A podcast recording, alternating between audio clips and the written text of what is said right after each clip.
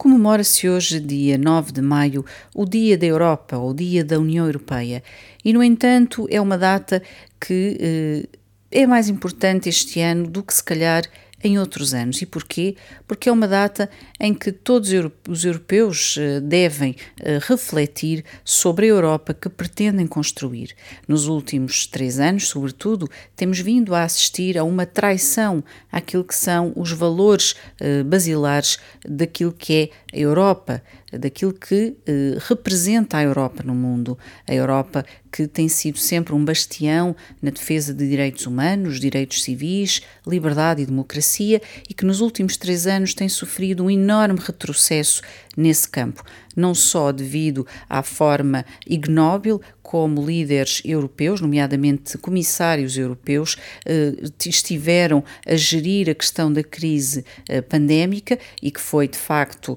eh, uma forma de agressão contra muitos europeus, mas também muitas das medidas, legislação que tem vindo a ser produzida, nomeadamente legislação que põe, por exemplo, em risco, ameaça a liberdade de imprensa. E, aliás, vimos como a União Europeia tem e a Comissão Europeia têm defendido a censura em vários campos e eh, têm, eh, de facto, ficado em silêncio perante aquilo que temos vindo a assistir eh, desde 2020, que tem sido uma um, perseguição e uma uh, censura, um silenciamento de, por exemplo, cientistas de topo a nível mundial, médicos, jornalistas, etc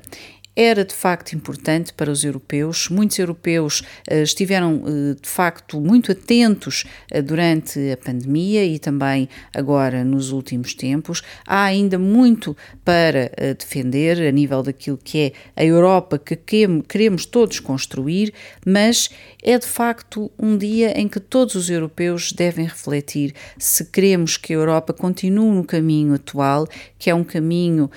de afastamento da democracia uh, daquilo que é a linha de defesa de, dos direitos humanos e dos direitos civis, ou se queremos uma Europa que de facto uh, se assume como um bastião uh, na defesa desses valores que são os valores europeus, ao invés do caminho que está agora a seguir e que se aproxima cada, cada vez mais de um regime tirano e de ditadura. É um dia especial para todos nós, europeus, é um dia em que nos devemos sentir orgulhosos orgulhosos de sermos europeus, mas também sentirmos o dever de termos de exercer a nossa responsabilidade e impedir que a Europa continue no caminho atual em que está e que de facto caminha para um, um, um futuro que é uma traição, um atropelo à Europa que eh, de facto tem sido um bastião de liberdade e direitos humanos no mundo. Obrigada por ter estado aí e volto amanhã para mais um Carambogalamba.